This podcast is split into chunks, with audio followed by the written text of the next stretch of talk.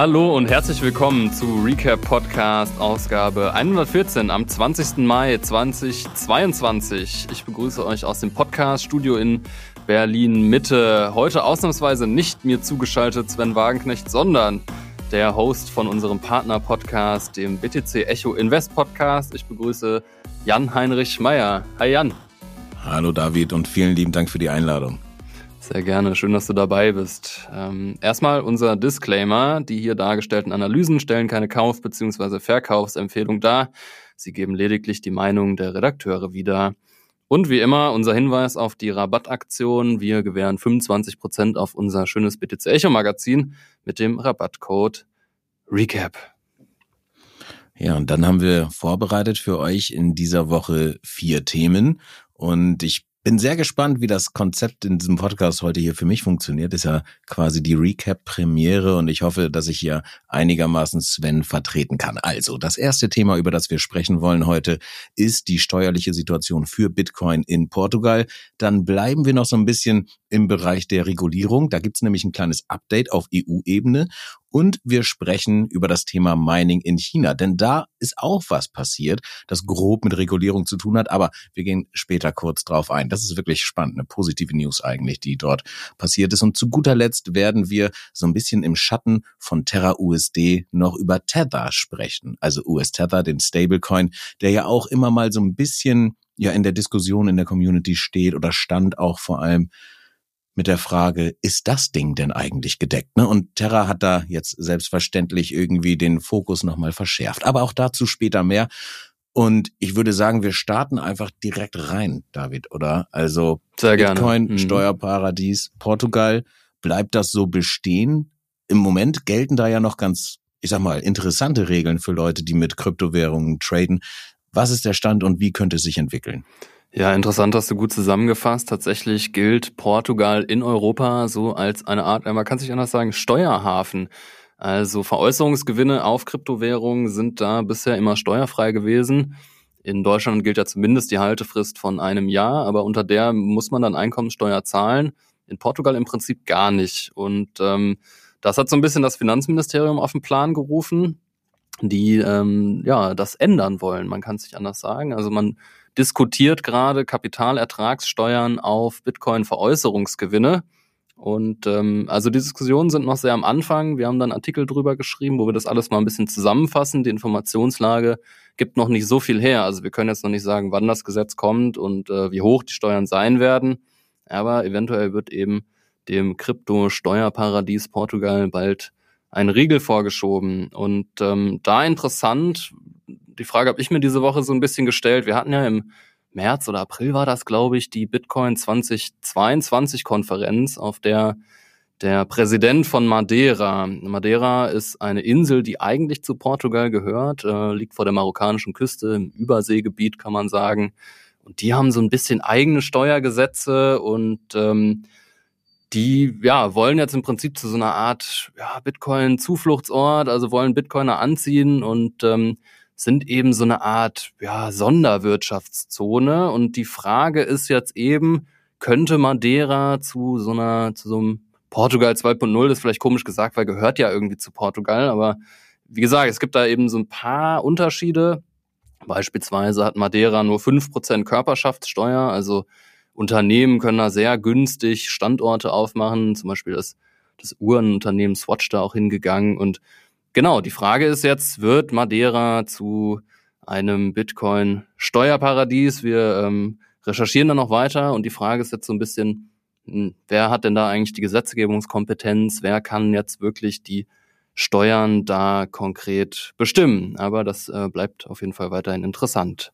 Also möglicherweise regulatorischer Arbitrage von Malta nach Madeira in Zukunft, denn Malta ist ja sonst immer so ein bisschen die Pirateninsel gewesen, auf denen Kryptounternehmen sich gerne angesiedelt haben. Was ich ganz interessant finde bei dieser Betrachtung ist ja, dass in Portugal Bitcoin und Co. oder Kryptowährungen, ne, digitale Assets, tatsächlich als Währungen klassifiziert werden. Und wir berichten regelmäßig darüber, dass jetzt beispielsweise in El Salvador Bitcoin als Staatswährung reingenommen wird oder US-Staaten mit dem Gedanken spielen, ne, da, also vereinzelte US-Staaten, äh, Kryptowährung auch mit aufzunehmen. Und in Portugal scheint das natürlich nicht so richtig offiziell und äh, mit großem Tamtam, -Tam, aber aktuell jedenfalls aus steuerlicher Betrachtung genauso zu sein. Aber okay, gehen wir vielleicht aus dem äh, kleineren Land raus auf EU-Ebene, zoomen ein bisschen raus und werfen mal einen Blick auf die Neuigkeiten mit Bezug auf die Bitcoin-Regulierung eben auf EU-Ebene. Denn dort brannte ja eigentlich ein eine Diskussion zum Thema Unhosted Wallets, also DeFi-Regulierung. Die BaFin hatte sich da jetzt auch kürzlich nochmal geäußert, dass man innovativere Ansätze braucht. Und so richtig scheint da nicht unbedingt Einigkeit, ich sag mal, zwischen den EU-Mitgliedstaaten und dem Parlament zu herrschen. David, kannst du uns dazu einmal abholen, was passiert da draußen gerade? Ganz genau so ist es. Also die EU-Gesetzgebung ist ja so ein bisschen komplexer als in Deutschland. Es gibt im Prinzip drei Organe der Gesetzgebung. Es gibt das EU-Parlament, es gibt die Mitgliedstaaten und es gibt natürlich die EU-Kommission. Die Gesetzesvorschlagekompetenz, so kann man das, glaube ich, nennen, hat nur die Kommission. Dann geht das erstmal ins Parlament. Das Parlament macht dann ja, Änderungen oder sogenannte Änderungsanträge und dann geht das in den sogenannten Trilog aus diesen drei Instanzen, die ich gerade genannt habe. Und genau da ist jetzt eine sehr entscheidende Regulierung von Bitcoin und Kryptowährung in Europa. Ähm, das ist im sogenannten Trilog eben. Und konkret geht es um die Transfer of Funds Regulation, die so ein bisschen, naja, die Übertragung von Werten von Exchanges auf Exchanges immer auch Geldwäsche ist ein Punkt und Terrorismusfinanzierung. Wir kennen die Stichworte, müssen wir nicht groß ausbreiten. Ähm, und da gab es eben einen ganz, ganz kritischen Passus, den das EU-Parlament reingeschrieben hatte. Und zwar geht es um ein naja, de facto Verbot von unhosted Wallets. Unhosted Wallets ist Fachterminus, äh, also Legal Terminus für im Prinzip einfach ja, Hardware Wallets oder Mobile Wallets. Also eben Wallets. Wallet, alles Mögliche, was man selbst eigentlich kreiert, wo man selbst den, die Hand drauf hat ne, und die Verwahrung der Coins nicht an eine weitere Instanz abgibt eigentlich. Ne? Das, wofür Krypto mal gebaut wurde, nach meinem Verständnis jedenfalls. Genau, du hast es perfekt zusammengefasst. Also das, was eigentlich auch das Wertversprechen von Bitcoin ist, dass es eben ein Bearer Asset ist, ein Inhaberinstrument. Also diejenigen, die wirklich den Private Key haben, die kontrollieren dann auch die Coins. Also wenn ich ähm, mein Seed Phrase sicher verwahre, dann kann mir meine Coins ja auch keiner wegnehmen. Während wenn wir irgendwie unsere Euros auf dem Bankkonto haben, sind die nur zu einem gewissen Grad wirklich physisch von Bargeld gedeckt. Also im Prinzip kann man sagen, die Grundidee von Bitcoin und Co. wird da so ein bisschen angegriffen vom Parlament und die News, die wir eigentlich vorstellen wollen, ist jetzt eben, dass das Parlament beziehungsweise eigentlich die Kommission sich wohl gegen dieses Verbot von unhosted Wallets ausspricht. Also Konkret steht im Gesetzestext, dass eben Crypto Asset Service Providers, das sind Exchanges, Broker, also da, wo man Bitcoins kauft, ähm, eben nicht mehr Transfers genehmigen dürfen auf sogenannte nicht compliant Wallets. Und das ist alles so ein bisschen schwammig, aber eben die Sorge ist, dass dann ja, so dein Ledger oder deine Bitbox oder was auch immer dann eben ähm, da ausgeschlossen würde, weil die dann eventuell nicht compliant sind. Und das ist natürlich eine große Angst und da sind die Fronten jetzt sehr verhärtet. Ähm, wir beobachten das auf jeden Fall weiterhin. Es gibt noch keine Einigung, die soll im Sommer kommen, aber ja, wie es sich jetzt äh, darstellt, ist die Situation ziemlich zerfahren und ähm, wir schauen mal, wer sich dann durchsetzen kann. Ich mache mal so ein kleines Gedankenspiel, ne? weil was natürlich sein könnte, wäre, dass man jetzt einen KYC-Prozess dann durchführen muss bei der Inbetriebnahme eines Ledgers, also dass man vielleicht dort versucht, einen User-Account einzuführen, vielleicht sogar, also ich spinne jetzt wirklich rum, ne, mit einer kleinen äh, digitalen Identität, die eventuell auch auf der Blockchain gespeichert ist und damit nochmal einen anderen Nachweis des Besitzes irgendwie erbringen kann. Da ist dann natürlich ähnlich eigentlich, wie wir es auch bei den, den CBDCs äh, haben, ne, die Fragestellung, wie anonym kann sowas sein oder sind diese Daten dann tatsächlich public, überall verfügbar? Wie setzt man sowas um? Aber ich finde auch, das ist auf jeden Fall kritisch zu betrachten, weil wenn kein Nachweis erbracht werden kann, diese unhosted Wallets dann in die Illegalität abgeschoben werden würden und das Oh, ja, da stellen sich mir jedenfalls die Nackenhaare auf. Aber okay, komm, schnell weiter zum nächsten Thema. Ähm, nicht nur in Sachen äh, TFR, also der Transfer Funds Regulation, gibt es News, sondern auch im Hinblick auf die Mika-Regulierung, die ja auch Anfang diesen Jahres den ein oder anderen hat vielleicht kurz erstarren lassen, als es um das Thema der, ähm, wie war das noch, nicht nachhaltigen Technologien, Äh, also genau. äh, grob Proof gesagt of Work Verbot kann man sagen. ja, wenn man reißerisch sein will. ja, auf jeden Fall. Genau, aber also da ist auch wieder ein bisschen was passiert. Wird Bitcoin jetzt verboten? Vermutlich nicht. Nein, es geht eher um ein, ja, auch Trilog-Treffen. Also diese ganzen Gesetzesformen, die sind scheinbar jetzt alle im Trilog. Ähm, und eigentlich sollte da gestern die nächste Trilogrunde stattfinden, aber dann ist Corona gekommen und einer der Teilnehmer, auch ein wichtiger Teilnehmer, wir wissen nicht genau, wer es ist, ähm, wurde eben Corona krank und dann konnten die Verhandlungen leider nicht weitergehen. Trotzdem haben wir natürlich unsere Insider vor Ort, die uns immer wieder berichten. Und so ist es jetzt wieder so, dass das Parlament äh, da vorprescht. Und also es geht hier konkret wohl um ein Verbot, um einen Passus, der ein Verbot von Krypto-Exchanges oder Broker, die in sogenannten Risikogebieten angesiedelt sind. Also Risikogebiet nicht im Sinne von Corona, sondern im Sinne von ähm, Geldwäsche und Terrorismusfinanzierung. Man kann sich das denken, dass dann, weiß ich nicht, Exchanges, die irgendwo auf den Cayman Islands oder so angesiedelt sind, eben nicht mehr in der EU Handel treiben dürfen. Und das ähm, widerspricht eigentlich so den Grundregeln der World Trade Organization. Deswegen spricht sich da die, Kommuni äh, die Kommission auch gegen aus. Also ähm, ich finde es einfach interessant zu sehen, dass hier schon diese Checks and Balances so ein bisschen funktionieren, aber irgendwie erstaunlicherweise in die andere Richtung. Also normalerweise würde man ja denken, die Regierung, also im Sinn,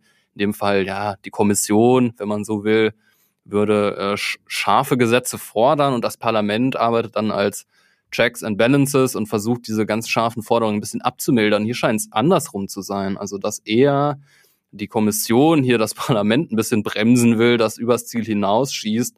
Und ähm, das könnte durchaus auch an den Unterhändlern liegen, die das Parlament da entsandt hat. Das ist unter anderem eben Ernest Urtasun ähm, und der ist halt schon häufig ähm, wegen sehr, sehr Krypto- und Bitcoin-kritischen Äußerungen aufgefallen. Ähm, dann ein, ein letztes, äh, was, was da jetzt auch durchgestochen wurde, ist die Frage nach der Aufsicht. Also welche Behörde innerhalb der EU soll denn eigentlich Crypto Asset Service Providers, also Broker Exchanges, beaufsichtigen? Ist das die ESMA als europäische Aufsichtsinstanz oder sind das die nationalen Aufsichten? Und ähm, ja, nach aktuellem Stand sieht es eher danach aus, dass die nationalen Aufsichten eben die ähm, Crypto Exchanges beaufsichtigen. Das ist dann sowas wie eine BaFin oder FMA in Österreich. Okay, verstehe. Also da sind diverse, äh, ja, ich wollte gerade sagen Unternehmen, aber das stimmt eigentlich nicht, ne, Instanzen involviert in diese Gesetzgebung und das sorgt natürlich für Schwierigkeiten oder Herausforderungen in der Abstimmung. Ähm, und das zieht das Ganze dann vielleicht ein bisschen in die Länge. Ne? Da gibt es ja auf der Welt aber auch Regionen, in denen sowas immer ein kleines bisschen schneller und einfacher funktioniert. Und damit richten wir unseren Blick ähm, Richtung China. Denn dort gab es im vergangenen Jahr oder ja auch eigentlich davor immer mal wieder ne, ein Verbotsbestreben. Und dann im letzten Jahr tatsächlich ein wirkliches Verbot für die Meinung in, äh, Meinung, Meinungsindustrie wahrscheinlich auch, aber, aber eben auch die Mining-Industrie, um die es jetzt gehen soll. Und so wie es ausschaut, wird dieses Verbot aber nicht unbedingt von allen Stakeholdern im Reich der Mitte ernst genommen. Ja, und das ist wirklich eine News, die mich sehr überrascht hat. Also wir haben ja letztes Jahr im Sommer die ziemlich einmalige Situation gehabt, dass plötzlich die Hashrate ja, mal eben um die Hälfte eingebrochen ist. Und das war darauf zurückzuführen, dass China, die chinesische Regierung Tabula Rasa gemacht hat und gesagt hat, nee, wir verbieten Bitcoin-Mining komplett. Also das Mining von allen Proof-of-Work-basierten Kryptowährungen, natürlich vor allem Bitcoin. Das hat äh, zu einer ziemlichen Zäsur gesorgt am Markt. Das hat auch dazu ges dafür gesorgt, dass der Kurs ziemlich eingebrochen ist ähm, und eben auch die Mining-Kapazität. Und dann wurden schon Stimmen laut, dass jetzt Bitcoin eventuell unsicher ist, ähm, weil ja die Hashrate auch immer so ein ja so ein Proxy für die Sicherheit im Netzwerk ist. Je höher die Hashrate ist, desto sicherer als Bitcoin, kann man sagen. Ähm, wenn die eben mal so einbricht um die Hälfte, ist nicht so gut. War dann Wobei alles nicht doch, so aber da, da, darf ich einmal kurz zwischenfragen? Das war doch, dieser Einbruch war nur relativ kurz, weil dann viele Mining-Unternehmen sich aufgemacht haben in die USA, was ich eigentlich irgendwie nicht erwartet hätte, und dann dort in Texas angefangen haben, ja, die Hashrate wieder nach oben zu pumpen und dann waren wir relativ schnell auch wieder auf dem All-Time-High, oder? Ja, das war ziemlich erstaunlich und auch eigentlich ein guter Beweis für die Resilienz von Bitcoin. Total. Denn ähm, ja, weniger Hashrate führt ja auch dazu, dass man dann eben leichter einen Block findet, erstmal kurzfristig. Und ähm, ja, das hat sich dann gezeigt, dass da eben an anderen Orten der Welt ähm, sich die Finger gerieben und äh, da wurde dann kräftig investiert. Und auch, genau, du hast es richtig gesagt, Texas ist ein gutes Beispiel dafür, da ist ziemlich viel Mining-Kapazität. Und es ist eben so, dass die USA aktuell auch Weltmarktführer sind im Mining, dass ähm, vor allem durch ja Solarenergie und Windenergie in Texas einfach viel passiert. Aber turns out, ähm, in China ist die Mining-Industrie eben doch alles andere als tot. Und das fand ich sehr interessant. Wenn man jetzt einen Blick auf den Cambridge ähm, Electricity Index wirft, das ist ähm, ja das Cambridge Institut, eine altehrwürdige Universität, die hat so ein Institut for Alternative Finance und die messen, wo die Hashrate herkommt. Das ist nicht so easy. Also es ist jetzt, steht jetzt ja nicht beim Bitcoin-Block, der gemeint wurde, dabei. Dieser ASIC steht in Sichuan. Also so einfach ist es halt nicht. Mit kleinen GPS-Daten noch, ja, ja in in jedem Block-Header. Ja, vor allem, wenn man auf China guckt, ist es eben so, dass die Miner alles dafür tun, eben nicht erkannt zu werden. das wäre, wäre meine Frage gewesen. Also wie kann es denn sein, dass man gerade in so einem Land wie China, wo ja der Staat doch recht gut informiert über das Treiben der Bürger und auch der Industrie ist, dass man da einfach so fröhlich weiter meinen kann. Denn, also ich meine, Mining, wer mal in so einer Farm gewesen ist, das macht einen Haufen Krach über die Kühler, das ist ganz schön laut da und man muss ja auch eine gewisse Fläche beanspruchen, über, um überhaupt ähm, ja kompetitiv meinen zu können. Also wie machen die das? Ja, das ist eine wirklich gute Frage. Wir haben dafür mit Peter Markgraf gesprochen. Er ist Mining-Experte und betreibt auch so einen Mining-Shop in Deutschland. Er kennt sich aus und er hat auch Partner in China. Und der meint, dass ja, es ist tatsächlich so, dass noch sehr viel Hardware einfach da rumsteht. Und so mancher hat sich gedacht, na gut, komm, dann probieren wir es mal, schließen wir die halt an. Und ähm, es ist wohl so, dass Wasserkraftwerke einfach häufig oder in aller Regel direkt an so Rechenzentren angeschlossen sind. Es ist ja so, dass diese Wasserkraftwerke häufig sehr weit im Landesinneren liegen, wo nicht so viel los ist. Also die sind nicht direkt an Städten. Und da, ja, in Regenzeiten herrscht da einfach ein Stromüberschuss. Also baut man da so Rechenzentren rein. Und ähm, früher waren diese Rechenzentren häufig Bitcoin-Mining-Farmen. Dann eben wegen dem Verbot gab's halt da Razzien und dann hat man die lieber schnell abgebaut. Wie es aber aussieht, ähm, hat man da jetzt wieder hier und da einfach meiner angeschlossen. Also man geht da wohl auch ein großes Risiko als Chinese, der da meint, ähm, weil da auch Haftstrafen drohen. Und ähm, auch das Home Mining wird in China immer populärer. Das ist dann vielleicht auch sowas, was dann unterm Radar fliegt. Man darf nicht vergessen, wie bevölkerungsreich China ist, selbst wenn da irgendwie jeder Hundertste, jeder Tausendste ähm, sich irgendwie so einen kleinen ASIC da irgendwie in die Bude stellt, dann kommt da halt irgendwie schon was zusammen. Und das finde ich schon auch spannend. Ja, interessant. Auf jeden Fall. Ich musste gerade so ein bisschen schmunzeln und ähm, hätte fast laut losgelacht, weil ich mich an den Film Bang Boom Bang erinnert habe. Ich weiß nicht, ob du den gesehen hast, aber da gibt es diese Szene mit ähm, mit irgendwelchem Wettgeld, glaube ich. Das, ich weiß gar nicht mehr, woher das Geld kommt, aber das ist auf jeden Fall Falschgeld. Und da sagt der Typ irgendwie, ähm, ne, eine richtige, eine falsche. Die bescheißen uns, wir bescheißen eine andere. Und da habe ich gerade, da habe ich gerade kurz bei den Rechenzentren dran gedacht. Also wenn die die alten Mining ähm, ja, Zentren dort dann umgebaut haben in normale Zentren und eigentlich, also in normale Rechenzentren oder für einen anderen Zweck verwendete. Und dann äh, stelle ich mir so vorne, ein normaler Rechner, ein Miner, ein normaler Rechner, ein rein, äh, also irgendwie äh, ja irgendwie abgefahren. Okay, aber ähm, du hast gerade schon einmal das das Wort äh, Vertrauen in den Mund genommen irgendwie. Ähm, Vertrauen wurde erschüttert in den letzten ja sieben Tagen waren es eigentlich sogar nur, ne? Ein bisschen kurz was da auch davor ähm, in den Stablecoin Terra USD, also UST, ne? je nachdem wie man es aussprechen möchte. Und wir haben eine ähnliche Situation ja schon über einen sehr langen Zeitraum in diesem ja, Stablecoin-Topic eigentlich mit Blick auf Tether. Also Tether einer der am meisten genutzten Stablecoins für Crypto-Trading.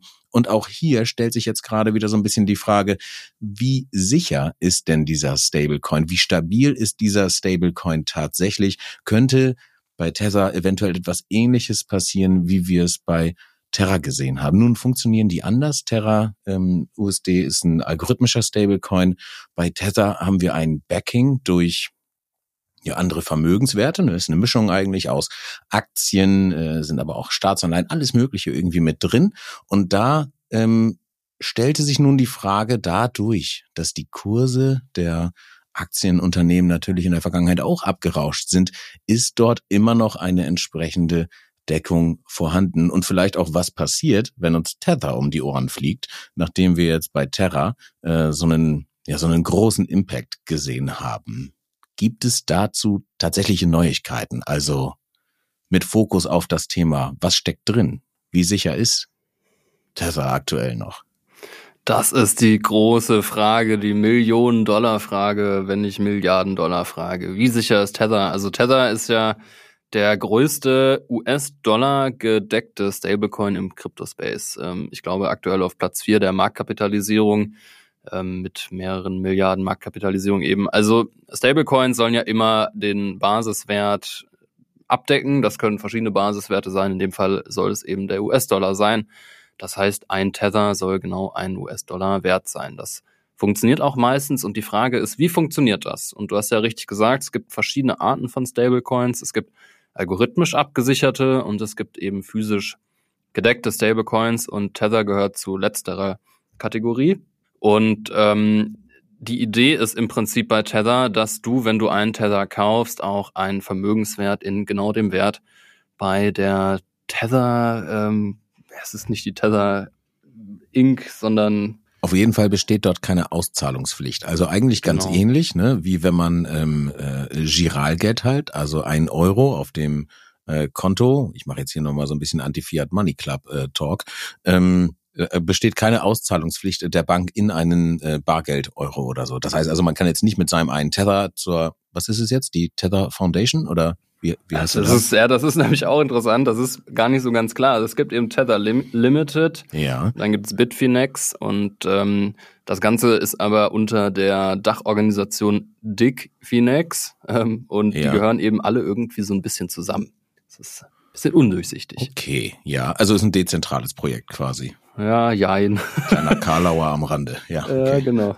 Also, ähm, die entscheidende Frage ist jetzt, ist eben Tether gedeckt? Ist es zu 100% gedeckt mit Assets? Ist es zu 80% gedeckt? Und das ist natürlich eine sehr entscheidende Frage, weil man so den Vorwurf machen könnte an Tether, dass die durch das Minting, also ja, grob gesagt durchs Drucken von Tether, den Markt so ein bisschen nach oben pushen, weil man kann ja Tether auch gegen Bitcoin tauschen, logischerweise auf Exchanges. Jo. Das ist eben eigentlich auch der Number One Use Case. Also Trader nutzen halt gerne irgendwie Tether um in so Situationen wie aktuell mal gerne aus dem Markt zu gehen, ohne dann gleich so in die Fiat-Welt übertreten zu müssen, aber halt so ihr Geld zu parken. Dass das auch schiefgehen kann, ähm, hat eben auch Terra USD gezeigt. Dieser Stablecoin ist ja extrem eingebrochen. Und ähm, jetzt ist es eben so, dass ein US-Gericht Tether tatsächlich verdonnert hat oder verordnet hat, dass die ähm, ihre Vermögenswerte offenlegen. Also ähm, die kommen jetzt nicht mehr drum rum, das Urteil steht und die müssen jetzt also beweisen, dass Tether gedeckt ist. Und jetzt geht natürlich die große Spekulation los und Tether wehrt sich auch dagegen und sagt, das sei geschäftsschädigend, dass sie das jetzt machen müssen. Man kann sich eigentlich nur fragen, wie soll das denn geschäftsschädigend sein? Also es gibt ja zwei, zwei mögliche Fälle. Fall eins ist eben, dass der gedeckt ist und Fall zwei ist, dass er nicht gedeckt ist und Tether behauptet, dass es gedeckt ist, dann können sie das ja auch einfach beweisen und endlich mal reinen Tisch machen mit diesen Vorwürfen. So, dass sie sich da so gegen wehren, ähm, spricht ja eher fast dafür, dass sie davor Angst haben und dass es eben eventuell nicht gedeckt ist. Mir schwant Böses, muss ich ganz ehrlich sagen. Also ähm, das Thema Stablecoins ist ja sehr umstritten. Janet Yellen ist da auch immer mal hinterher, ne? entweder damals in ihrer Rolle bei der Fed, jetzt aber auch in der Regierung. Und ja, ich bin Ach, ich habe da immer irgendwie die Finger von gelassen, ne? Äh, hab immer gedacht, also egal ob jetzt Stablecoin oder Euro, ich bin ja jemand, der eigentlich sein, sein gesamtes Geld mehr oder weniger, gut, dass du am Anfang den Disclaimer gemacht hast, in Kryptowährungen ähm, gesteckt hat. Also ich bin mehr oder weniger blank auf der Bank, könnte man meinen. Und das irgendwie auch mit Absicht, was natürlich in manchen Situationen auch nicht ganz so smart ist. Also gerade jetzt so in der in der letzten Zeit. Aber da bin ich dann wahrscheinlich zu sehr Idealist auch einfach und irgendwie an dem Thema dran. Ja, naja, jetzt bin ich ein bisschen abgeschweift. Also ja, interessant besser als das Fall Geld in, in uh, US-Dollar Terra gesteckt zu haben. Ja, ja da wäre es ganz schlecht aufgehoben gewesen. Das stimmt, ja. Ja.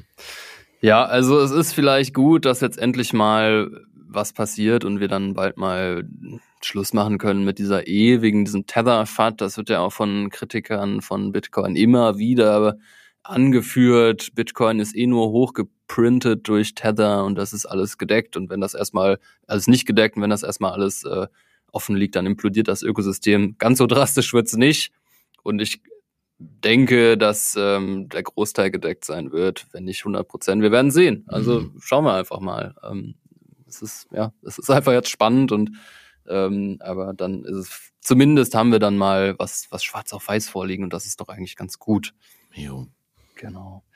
Ja, lass uns doch die Ausgabe mal schließen mit dir, Jan. Ähm, du bist ja, du hast ja mit Stefan den Invest-Podcast und unsere Zuhörerinnen und Zuhörer würden sicher gerne wissen, wie du eigentlich ganz persönlich so diesen Crash wahrgenommen hast, ähm, wie Bitcoin runtergegangen ist, wie, wie war das für dich? Also ich muss ganz ehrlich gestehen, ich habe das erst relativ spät mitbekommen, ähm, weil ich ich glaube, das ist so ein bisschen damit verbunden, wie lange man im Crypto-Space unterwegs ist und welche Strategie man dort verfolgt. Ne? Also Stefan, unser Marktexperte ja auch, der ist ja tatsächlich Intraday-Trader auch, der ist natürlich immer erheblich näher an den Zahlen dran. Deswegen ergänzen wir uns, glaube ich, auch in dem Invest-Podcast-Format ganz gut. Ich habe eher so den längeren Scope und wenn es bei mir dann mal irgendwie so runterrauscht zwischendrin, mich macht das nicht mehr ganz so nervös wie am Anfang noch. Also als ich in den Crypto-Space gekommen bin und dann irgendwie 20 Prozent äh, verloren hatte von dem, was ich mal investiert habe. Da war ich geschockt. Und jetzt natürlich in den letzten Wochen hat's ganz schön, ganz schön runtergerauscht. Und ja, mein Portfolio hat auch schlechter performt als der Bitcoin in der Zeit. Ne? Ähm, dafür aber dann zwischendurch auch immer mal besser. Also das hält sich mehr als die Waage, sage ich mal. Das ist schon in Ordnung. Aber ja, mich hat es nicht mehr so berührt, wie es vorher mal so gewesen ist. Und ich schätze mal, das ist auch bei den Hörerinnen und Hörern da draußen so, die, die länger dabei sind, die kennen das Spiel schon. Ähm, man muss sich einfach, na, ich will nicht sagen zurücklehnen, vielleicht muss man sich auch anschnallen, je nachdem, wie man selber emotional damit umgeht, aber ich glaube, man muss da einfach durch. Also wir werden wieder gute Zeiten sehen und eigentlich sind ja die Signale auch eher auf bullish gestellt. Ne? Also wir haben großes institutionelles Interesse, wir haben Regulierungsbestrebungen, haben wir heute auch schon drüber gesprochen, je nachdem, wie die ausgehen. Oder wobei ist es, glaube ich, fast egal, wie die ausgehen. Es gibt dem Markt jedenfalls Sicherheit, ne? Das ist ganz klar.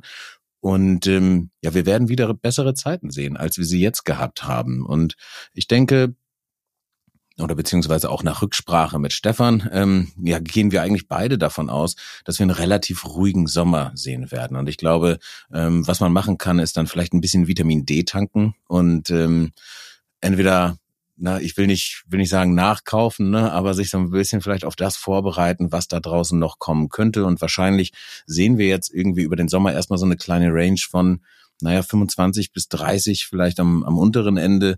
Und ähm, vielleicht laufen wir auch zwischendurch nochmal eine 40 an oder eine 42. Alles, was da drüber geht, sind natürlich gute Zeichen, bullische Zeichen, aber auch alles, was unter die gerade schon angesprochenen 25 runterrutschen kann, sind natürlich auch nochmal Zeichen für eventuell einen weiteren Dip, der in Richtung des alten Alltime highs gehen könnte. Aber das ist alles immer wenn dann. Ne? Und ähm, also auf den Ursprung deiner Frage zurückkommt, ich habe es jetzt eigentlich irgendwie ganz gut verdaut. Es ist halt so, wie es ist. Ne? Da müssen wir durch und allen, die ähm, jetzt noch nicht so lange dabei sind und die zum ersten Mal vielleicht diese Gefühle haben und die manchmal auch bei neuen Projekten vielleicht noch mit FOMO zu kämpfen haben oder so, das lernt man alles. Man wird da einfach irgendwie ein bisschen ruhiger. Ähm, macht euch nicht verrückt, ne? nicht aus dem Fenster springen und ähm, einfach abwarten. Und wenn ihr weiter auf Stand gehalten werden wollt im Themabereich Investment und Co., guckt einfach mal bei uns im Invest Podcast vorbei. Sehr schönes Schlusswort. Das wollte ich nämlich auch gerade sagen. Jan und Stefan sprechen, besprechen wöchentlich ähm, die aktuelle Marktlage. Stefan Lübeck ist wirklich ein Lexikon der nicht nur Charttechnik, sondern auch der fundamentalen Werte und auch der traditionellen Finanzmärkte. Die beiden kennen sich wirklich aus. Und damit nochmal vielen Dank, Jan, dass du da warst, dass du uns so ein bisschen durchgeleitet hast. Und wir hören uns dann vermutlich wieder mit Sven, wenn er wieder fit ist. Wie immer in sieben Tagen.